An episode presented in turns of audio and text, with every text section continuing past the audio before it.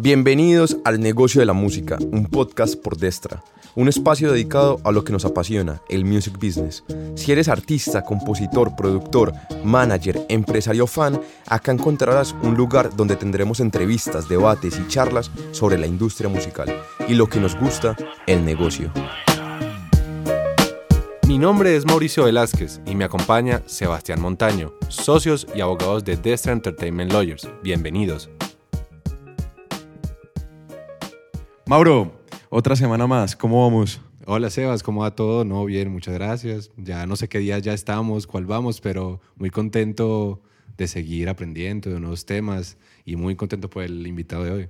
Ya hemos tenido varios temas diferentes, hemos venido hablando de editoras, hemos tenido productores musicales, hemos tenido DJs y hoy tenemos un invitado bastante especial que sabe mucho de la industria. Sí, que creo que nos puede hablar de todo, de todos los campos de la industria musical Diferentes áreas. Diferentes áreas y hay que aprovecharlo el tiempo que lo tenemos. El tema de hoy va muy enfocado a las personas jurídicas, como las compañías y la importancia que estas tienen. Muchas veces las dejamos de lado o muchas veces las sobrevaloramos. Y yo creo que lo que hoy nos van a contar nos va a servir mucho para verle el valor a un sello discográfico o el verle el valor a una productora audiovisual y también ver que tampoco es tan fundamental para un artista, que el artista primero requiere de un desarrollo, de un equipo de trabajo para poder llegar a ese nivel. Sí, saber utilizar las disqueras sobre todo, que va a ser un tema en el, de conversación de hoy, como una plataforma, poder utilizarla en su máxima expresión y no esperar que le hagan todo que al final ya poco a poco las disqueras van dejando de llevar de la mano a los artistas por todo el camino y ser más una plataforma para los artistas. Y que el artista, a pesar de que tiene un sello discográfico o una empresa que lo acompaña, también tiene que tener un desarrollo. Entonces, el invitado que tenemos hoy es Alex El Cabe, creador de 36 grados, socio de Mantix, y ha tenido un desarrollo de más de 15 años en la industria como manager, como productor audiovisual, como gerente de una disquera, y él nos puede aportar mucho conocimiento por su expertise y por su desarrollo, por empezar desde un punto bajo y tener varias empresas cómo es el desarrollo de la industria musical y cómo se ha venido dando en Colombia en los últimos años. Entonces, Cabe, bienvenido. Bien, bienvenido. Hola eh, Mauricio, Sebas, muchísimas gracias por la invitación hermano, felicitaciones por, por este espacio, está muy bacano, está muy cool y súper importante para la industria esto que ustedes están haciendo, muy, muy, muy bacano. Cabe, muchas gracias, la verdad. Esta finalidad de este espacio es contar la verdad de la industria, más que irnos al deber ser y a lo que debería ser la industria, es lo que es. O sea, hay historias de fracaso, hay historias de éxito y sin lugar a duda el desarrollo que tú has tenido es una historia de éxito por lo que se ha logrado. Entonces yo creo que para iniciar y para contarle a la gente que nos escucha, contarnos un poco de tu historia. Yo sé que acá podemos tener cinco podcasts, pero un poco de qué has trabajado y qué has desarrollado, con qué empezaste. Eh, a ver, Sebas, yo empecé cuando empezó el, el el reggaetón en Medellín, cuando se empezó como a crear ese, ese movimiento y, ese colectivo de artistas iniciales pues que empezaron como a representarnos y que hoy están así a nivel mundial. Eh, por ese tiempo, empecé más o menos como en el 2004, 2005, inicialmente estaba, era como DJ de una discoteca y en eso conocía a Golpe a Golpe, a Balvin, al Rey, con que cantaban en la discoteca donde trabajaba y, y, ahí me vinculé, me vinculé al equipo de trabajo de, de, de Golpe a Golpe como production manager. Me junté con un amigo que se llama CJ y estuvimos con Golpe a Golpe durante siete años más o menos.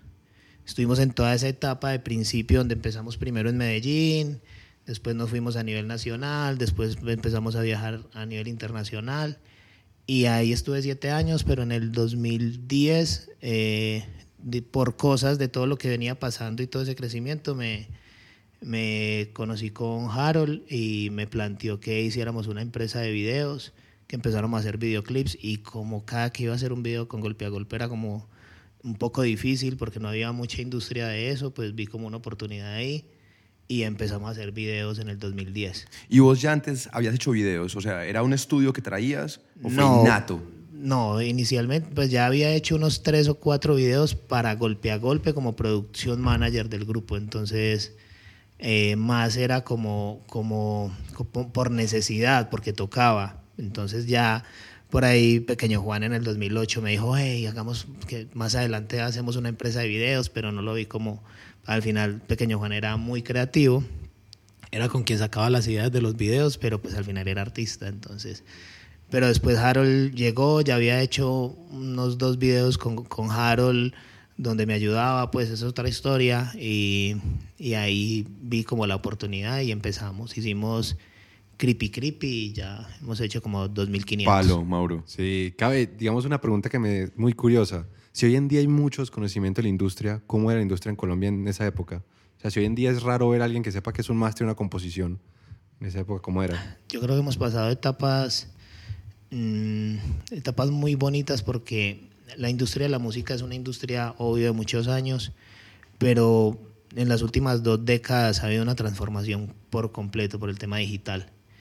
Eh, y ha sido un aprendizaje en, el, en vivir la experiencia, ir aprendiendo más es de los golpes que uno va dando, más que venir con una formación, pues aquí no hay eh, letrados ni profesionales de la industria de cuando empezamos, más eran las ganas, el sueño, la oportunidad.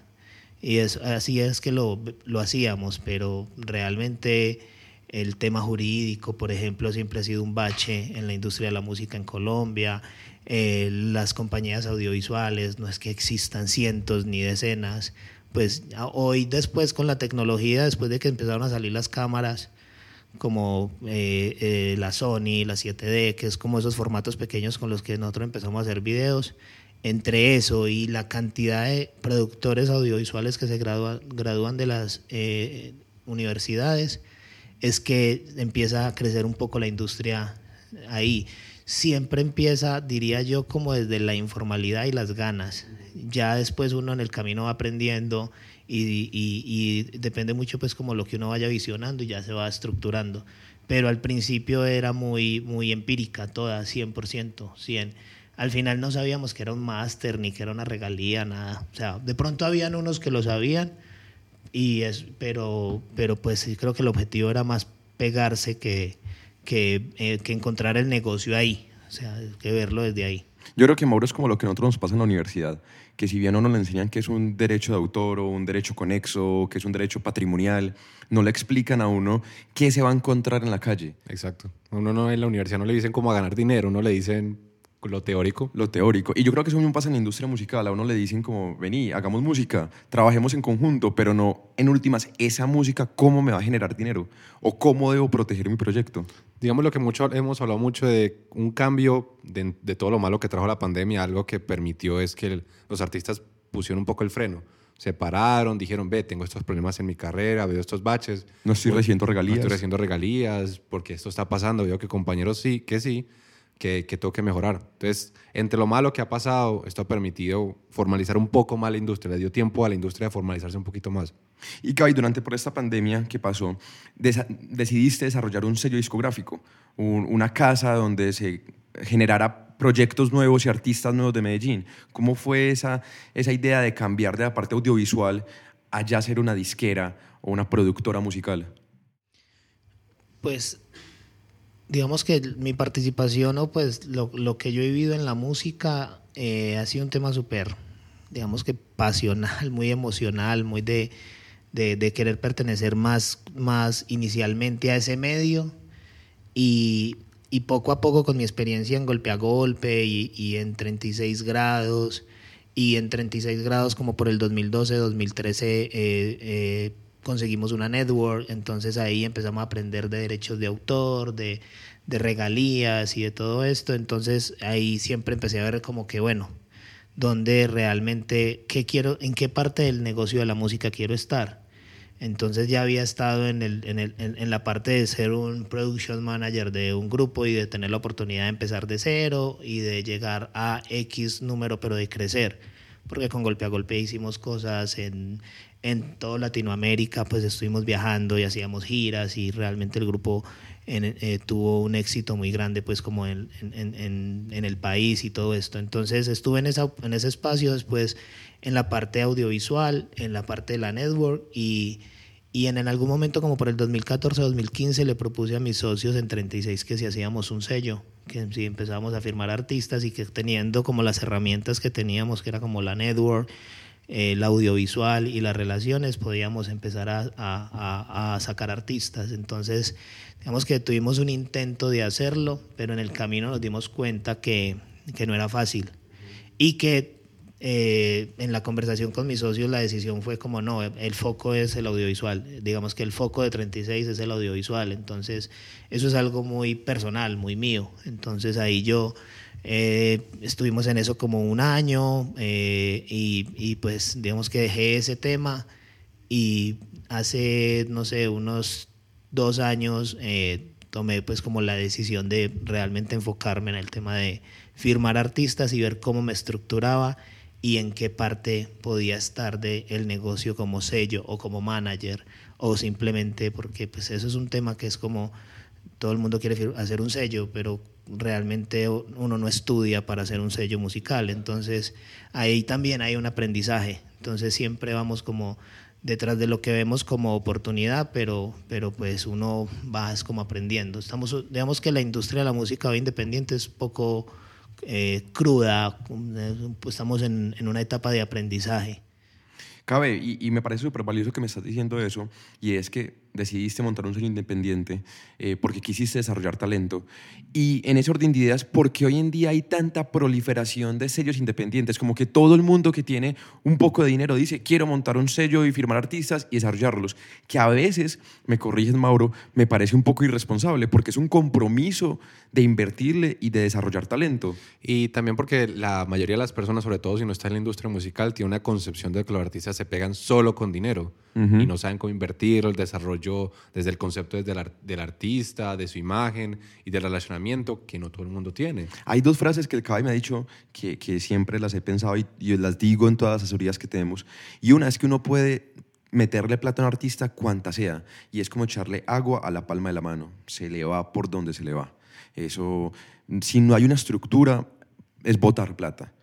Y segundo, que un artista no se desarrolla simplemente con la música, porque pegar una canción es como jugar baloto, porque cada viernes salen dos millones de canciones, que hay que hacer un desarrollo de marca e imagen antes de poder pegar a un artista. No sé, cabe que nos contaras un poco de eso, cómo piensas y por qué se están desarrollando tantos sellos independientes. Creo que inicialmente... Eh la industria del negocio de la música como tal es un negocio que es, se ve muy atractivo. Uh -huh. Cuando estás dentro de él y tienes éxito, es un negocio muy atractivo. Los que están por fuera de él y les ofrecen una oportunidad de estar en ese negocio, lo primero que va a ver es que J Balvin se compró un avión, Maluma otro, que sí, son millonarios. Entonces, claro, dicen, bueno, entré al negocio que es, ¿cierto? Uh -huh. Aquí es, pego un artista y me vuelvo multimillonario. ¿Cierto? Y eso, eh, digamos que esa ambición por eso nos vuelve un poco irresponsables, porque es un tema más de, de, de desconocimiento de, de, obligaciones y responsabilidades lo que hay. Siento eso. Hoy hay es porque es como una moda y el digital nos creó una idea de que, de que todo es fácil, uh -huh. de que nos podemos viralizar fácil y que a través de digital nos podemos volver eh, millonarios. Y, y, redes sociales. Y exacto, entonces la vemos muy fácil. Hay un desconocimiento muy grande de realmente cómo funcionan hoy las redes, las plataformas y cómo actúa la gente hoy eh, frente al tema del consumo. Realmente eh, la calidad eh, tiene todo que ver, el alcance. Entonces hay una cantidad, un listado gigante con el que uno no cuenta a la hora de, de embarcarse a hacer un sello discográfico. Uh -huh. Al final la palabra o la, la, frase como tal sello discográfico es una vaina súper pequeña, pero cuando lo bajas a personas, inversiones, procesos, eh, responsabilidades, es una macroempresa. Literal. Por eso son multinacionales las que tienen el poder. Uh -huh. Entonces, para mí es un tema de desconocimiento y de y esa esa ambición que hay de, de, pegarle, pegarle a la gallina los huevos de oro en este negocio. Entonces, eso es lo que yo veo ahí. Literal, no, exactamente eso es. Y yo creo que el principal factor diferencial de, de un buen sello discográfico es la persona que es el manager, o el project manager, o esa persona que pone el camino, dirige el camino. Que vemos que hay mucho hoy en día en la industria de gente que se hace llamar a sí misma manager y son agentes, buscan negocios, no son gerentes de verdaderos proyectos musicales. ¿Qué diferencia es un verdadero manager, un verdadero gerente de un proyecto musical? Un manager, yo creo que el manager es, es, pues es el capitán del barco, realmente es como, es una figura muy amplia porque dependiendo del momento del artista, puede llegar a actuar como papá, actúa como consejero, actúa como agente comercial y el que proyecta la carrera del artista. Entonces es, es, muy amplia. Si yo soy el manager de un artista que ya está posicionado, lo que hago es simplemente proyectar y acompañar, porque el manager sirve para que lo llamen a las 2 de la mañana a decirle que tiene un problema personal y en fin, y uno, pues al final a uno como manager lo que le importa es el artista y, y uno lo que hace es proteger eso, entonces que, anima, que emocionalmente esté bien, que, que, se sienta acompañado, que se sienta que lo protege, eh, defendido. Entonces, y el, yo creo que el diferenciador ahí en, esa, en ese cargo es la visión. La visión y las relaciones. el networking. Como, sí, sí, como tal. La visión y las relaciones creo que son súper relevantes. Pasa lo mismo de casi toda la conversación que hemos tenido y es, el, es como la informalidad que hay dentro del medio y, en el momento que estamos de industria. No estamos en el momento cero, pero porque el momento cero era hace 2004, 2005, 2006. Pues, pero en la década del 2010 al 2020 hubo una, digamos que un fortalecimiento y una oportunidad muy grande para nuestra región, más como para Medellín, porque tenemos muchos protagonistas. Pero al final hoy como sale tanto sello, hay mucho gerente, hay mucho eh, el manager, mucho productor, eh, producción manager, asesor, porque para ser abogado hay que estudiar una carrera, ¿cierto? Para ser un, un, administrador hay que estudiar una carrera, pero para ser manager hay que ser amigo y del, que se va, del que va a manejar. Entonces pasa, puede ser el que contesta el teléfono y manda un correo, como puede ser el que visualiza y hace un plan de trabajo y empieza a ejecutarlo con acciones constantes, mientras que al tiempo tiene un acompañamiento con esa persona, la conoce, eh, sabe cómo piensa, cómo actúa, qué le quita, qué le pone. Entonces creo que es como lo más, eh, eh, pues como lo más importante ahí en esa figura, pero al final también sigue siendo una vaina hoy súper informal. No tenemos universidades de manager en Colombia, no tenemos escuelas no tenemos un taller, entonces eh, estamos, son las figuras que hacen falta en esta industria. Para mí no hay nada peor que un inversionista que quiera ser manager.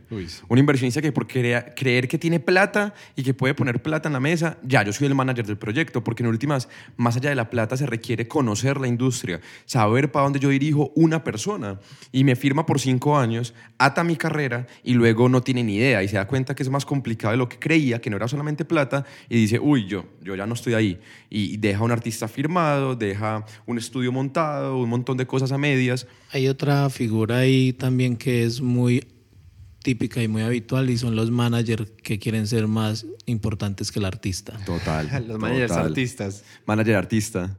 Ese es, esa es una figura que existe full y ahí hay, eh, o sea, ahí hay una debilidad muy grande y hay como un desenfoque. Como, diría, como dirían Mantix, ish. Ish, literal. Manager artista, sí, ese es es una figura que uno ve muy normal. Y lo que siempre decimos, el manager tiene que estar en la parte de atrás, tras bambalinas, generando, produciendo, gerenciando. Y tiene que ser el malo de la película a veces. Y tiene que ser el malo a veces. Pero no el que sobresalga. Quiero aprovechar este espacio para agradecerle a Blackbird Music, Pipe Montoya y Jenny Boy por abrirnos las puertas y permitirnos que este podcast se haga realidad. Bueno, cabe, Mauro, muy valioso lo que hemos conversado, la importancia de entender para qué es un sello discográfico, la importancia de saber para qué es un manager y cuáles son los errores y, por qué tanto proyecto fracasa, porque ven en un manager la finalidad absoluta o en un sello la finalidad absoluta y en últimas no es así. Exacto, yo creo que mm, lo que podemos sacar es que para mucha gente en la industria la universidad es la vida, es la, carrera, calle. exacto, la calle, no lo sacan de ningún lado y por eso la importancia de trabajar con alguien que entiende la industria. A mí siempre me ha gustado que un artista empiece desde cero con un manager que está desde cero, que la construcción se dé desde el principio y que el conocimiento surja de una relación. Para mí un manager es como un matrimonio. Y mucha gente dice, y muchos abogados dicen como, el manager es tu manager, no tu amigo. Yo lo pienso todo lo contrario. Yo creo que un manager debe ser manager y amigo, debe sentir el proyecto y respirarlo. Y no se cabe, tú que ahora lidias con varios artistas, productores, compositores, no, no te da por sentir esos proyectos como propios y como que tengo un compromiso con ellos más allá de ser un simple, posiblemente un empleado de ellos, sino que voy más allá de eso. Sí, por eso ahorita te decía como, como que depende del momento en el que uno llegue a la carrera de ese artista. ¿Cierto? Es, si, si uno tiene un, un sello discográfico o una oficina de management y y voy a manejar artistas que ya tienen un posicionamiento, yo tranquilamente podría tener un equipo de labels, managers, de, de, de, managers que, que, me, que me llevan a esa carrera porque yo me siento en una junta y hago un plan de trabajo y voy por un objetivo y en fin, o sea, es válido. Pero cuando estás haciendo la carrera de un artista de cero, tienes que enamorarte del proyecto, porque, porque uno no hace una carrera de un artista de cero viendo el negocio, porque al principio no es negocio, al principio es un riesgo. Al principio y durante un mediano plazo siempre. Sí, total. Entonces ahí si uno no está enamorado de ese proyecto, si uno no le apasiona, si uno no, no, no vibra con el proyecto, no, es, no, no, no creo que sea fácil hacerlo de manera responsable, porque, porque es difícil, o sea, realmente es muy, muy, muy eh, complejo desarrollar una carrera de un artista, hacerlo bien y de manera profesional y con resultados, hoy es muy difícil. Es lo que estás haciendo en este momento. Sí, es con justa causa que lo decís. Sí, total, es, es, difícil porque, porque, porque cuando yo tomo la decisión de, de, de, meterme en esta industria de la música y de hacer un sello y, y de asociarme con unas personas, estructurar una sociedad y un equipo que, que, tuviera como todas las herramientas y empezar a buscar los artistas que íbamos a, representar y a enamorarnos de esos proyectos, a, a, empezar a depurar, a decir este o este y el por qué esos, pues también eh, tenía un desconocimiento eh, grande de, de, todo, de lo que hoy llevo, o sea, hoy llevamos un año y, y medio eh, con Mantix y y aparte nos coge una pandemia que nos revela realmente unas realidades que no, que no sabíamos. recordemos que todas las industrias antes de la pandemia, de la pandemia iban en coche. O sea, al final no reconocían sus errores porque, porque no había algo que los pusiera contra la pared y que les dijera y que les revelara sus debilidades. Literal. Entonces, entonces, claro, llega una pandemia y nos ponen cero a todos, nos ponen el punto de partida a todos, absolutamente a todos. O sea, a los más grandes, a las disqueras, a los nuevos, a todos estamos, empezamos no con las mismas eh, posibilidades, pero sí en el mismo lugar, todos. Entonces eso empieza también a revelarnos a nosotros y a ponernos una, una cantidad de, de retos y de, y, y, de cosas en las que primero no estábamos esperando. Entonces, primero teníamos la responsabilidad de pegar unos artistas o de desarrollar unas carreras de unos artistas nuevos y después nos toca en una pandemia. Entonces, el presupuesto, eh, el, los temas emocionales, todo lo, el tema, todas las, las, digamos que los, los peros, contras, todos los retos se vuelven muchísimo más difíciles y, y, creo que eso ha sido como, como una realidad en la que todavía seguimos aprendiendo todos los días, todos los días estamos aprendiendo. Entonces eso es como, como, como la posición en la que estamos hoy. Yo creo que la pandemia eh, obviamente fue muy negativa y fue muy triste, pero le enseñó algo muy bonito a la industria musical y es que hay que entenderla y no es como hacer conciertos y ya porque el artista vio que su ingreso activo se acabó y que hay unos ingresos pasivos que tengo que entender y conocer. Y que si no, mi proyecto en últimas no va a ser autosuficiente. No, y no solamente a los artistas grandes o a los artistas chiquitos, cualquier artista, sobre todo eh, aquellos que están con disqueras grandes, que vivían de adelanto en adelanto, se dieron cuenta que, oigan, tengo que depender de otras cosas, tengo que vivir de regalías, regalías que no pasen por la disquera, tengo que organizarme, mi catálogo cómo está, entidades que me pagan cosas que no están vinculadas con las disqueras disqueras o con las editoras. Entonces, entender ese universo detrás de la industria musical me parece que ha sido de los grandes avances que se hizo durante la pandemia. Y no solamente artistas, sino lo que hay detrás, managers, compositores, productores, productoras musicales. Cabe eh, dos preguntas para terminar. La primera, que yo creo que es el fin último de este podcast, y es enseñar y es contar desde la experiencia cómo se hace un artista, un empresario musical. Una historia que para ti haya sido valiosísima en este recorrido de 15 años durante eh, esto que has vivido, algo que te haya servido de enseñanza y que te haya permitido crecer. Mira, el tema, lo que estamos pasando y lo que estamos viviendo hoy es como un, momento de formación de industria para mí, ¿cierto? Entonces, que muchas veces empieza desde lo, desde lo profesional, con presupuesto y, lo que podríamos decir, la tengo clara.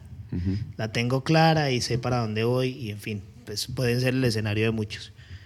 Pero pero para muchos hoy todo eso que, que, hemos hablado, que es como lo que puede ser irresponsable, lo que ha sido una oportunidad y todo lo que se ha formado, no está mal porque estamos haciendo una industria, no estamos en la industria, la estamos haciendo. Entonces, a mí, por ejemplo, me, pas, me pasó algo en, en 36 grados y, y es como nosotros empezamos empíricamente. Entonces, eh, mis socios, Harold, Juan Pablo, Lucas y yo no teníamos universidad, nosotros empezamos a hacer, simplemente hacer.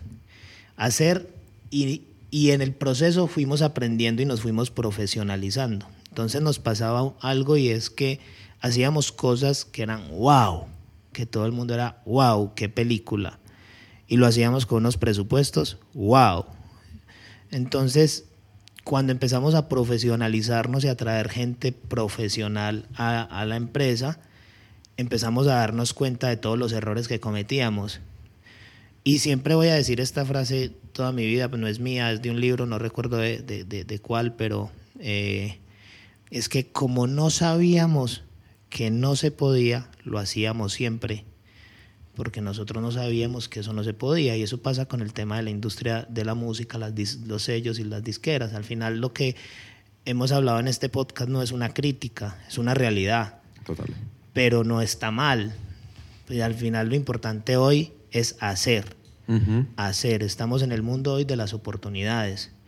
Estamos en el mundo hoy de, de, de, de, de tirarse al charco y de hacer y de probar, prueba y error, estrellarse, quebrarse, coronar, o sea, eso es donde estamos hoy. Entonces hoy, hoy la oportunidad está para todos.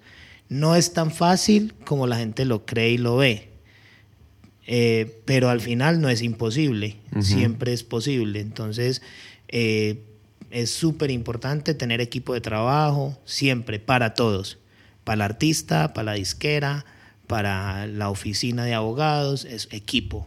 O sea, esto es una industria que es 100% equipo. Uh -huh. Obvio, pues habrá empresas y negocios que son más individuales, pero esta industria es de equipo de trabajo. Si, si, y si vas a crear un sello, necesitas un equipo, necesitas una agencia digital, necesitas una oficina de abogados, necesitas un, una parte administrativa, necesitas una estructura realmente si te quieres llamar sello de manera responsable. Porque uh -huh. yo puedo ser una SAS y crear una editora yo solo y firmar dos artistas y para adelante.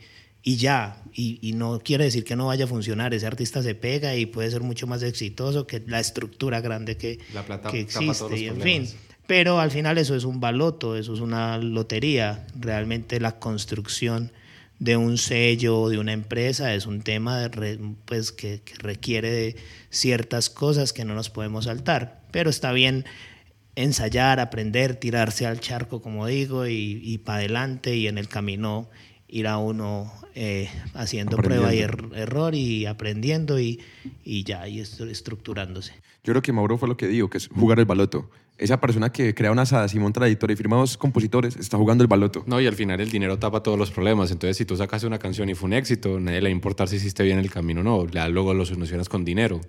Pero es lo que es la total excepción. Es la total excepción, totalmente.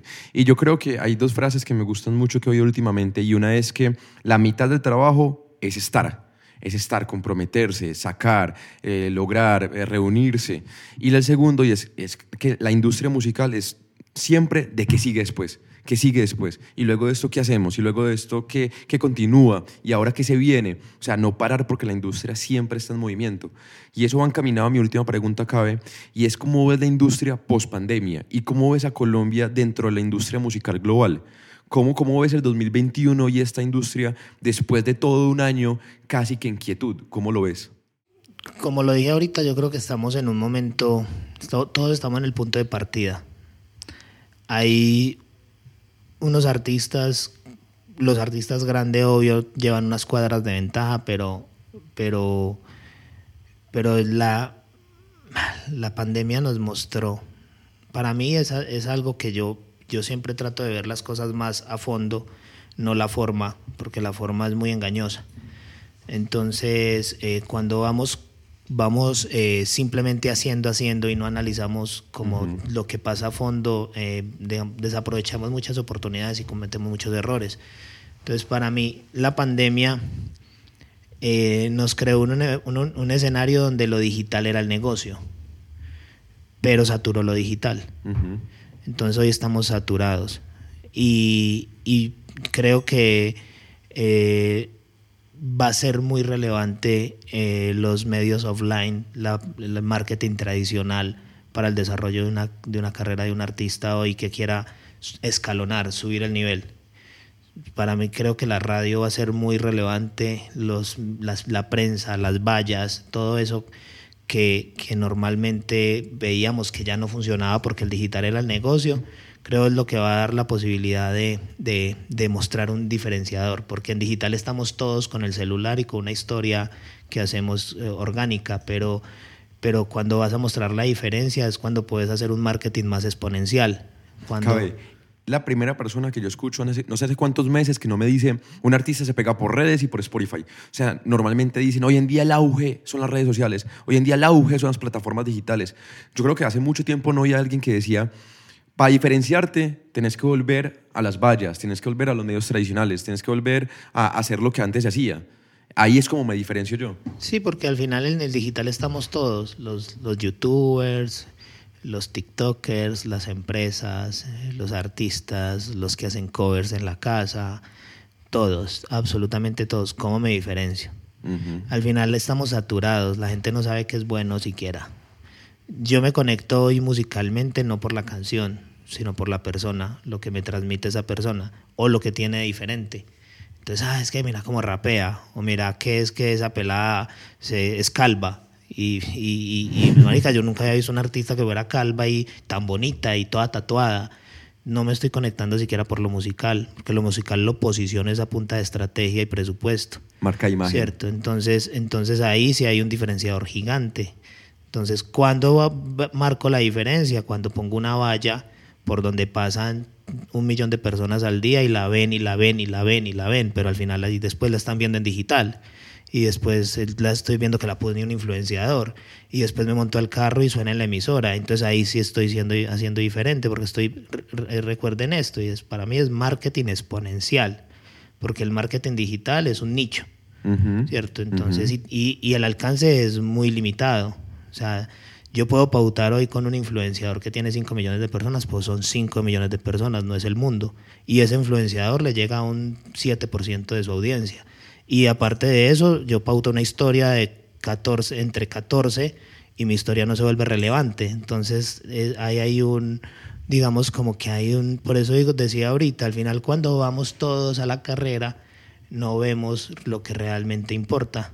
Entonces, eh, es como lo que yo visualizo que es importante para marcar la diferencia hoy en una carrera de un artista o en un sello o en una empresa, en una marca de zapatos, de ropa, de maquillaje, de lo que sea.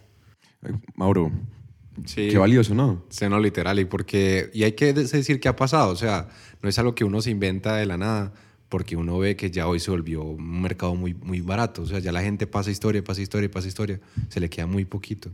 Y este podcast ya lleva más que cualquier otra que hemos tenido, pero es que es lo valioso de hablar con alguien que ha vivido todas las esferas de la industria musical. Y, y ahí cabe, me complementaste una frase que yo decía que el 50% es hacer, el otro 50% es analizar lo que hice Ana- hago, analizo, hago, analizo y así aprendo y así desarrollo mi proyecto. Que muchos artistas creen que por hacer tres canciones, lancé una, ya estoy en la industria musical. No. O como vi a la mayoría de los artistas que lanzan una canción, esta va a ser el palo, voy a esperar y cuando seis meses después ve, no me pegué, ¿qué hago ahora? Y que viene, no, yo voy a sacar otro tema por ahí en tres meses. Así no funciona esto. Cabe, de nuevo te agradezco muchísimo. Yo creo que esta es la primera parte. Ojalá te tengamos otra vez acá para hablar de otros temas. Puede ser marketing, me parece un tema muy interesante. Que mucho artista creo que sobrevalora. Que mucho artista cree que por meterle 40 mil pesos a un post en Instagram ya está haciendo marketing digital. Y yo creo que va mucho más allá. Es una estrategia 360 que tiene que lograr. Entonces, Cabe, de nuevo te agradezco y, y qué valioso este podcast. No sé si quieres terminar con algo, una frase así épica.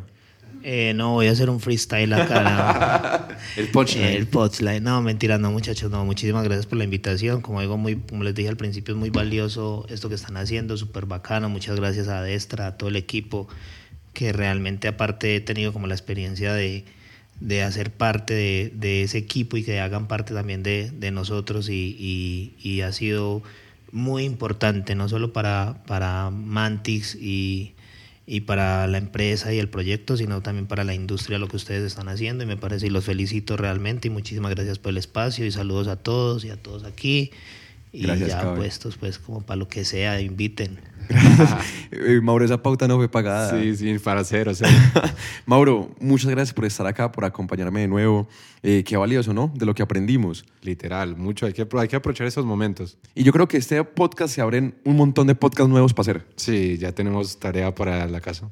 Mauro, y terminamos como siempre. Como siempre, defiende tu talento. Defiende tu talento, síganos en nuestras redes sociales como arroba destra legal y nos vemos dentro de 15 días con otro podcast en el negocio de la música. Hasta luego. Nice.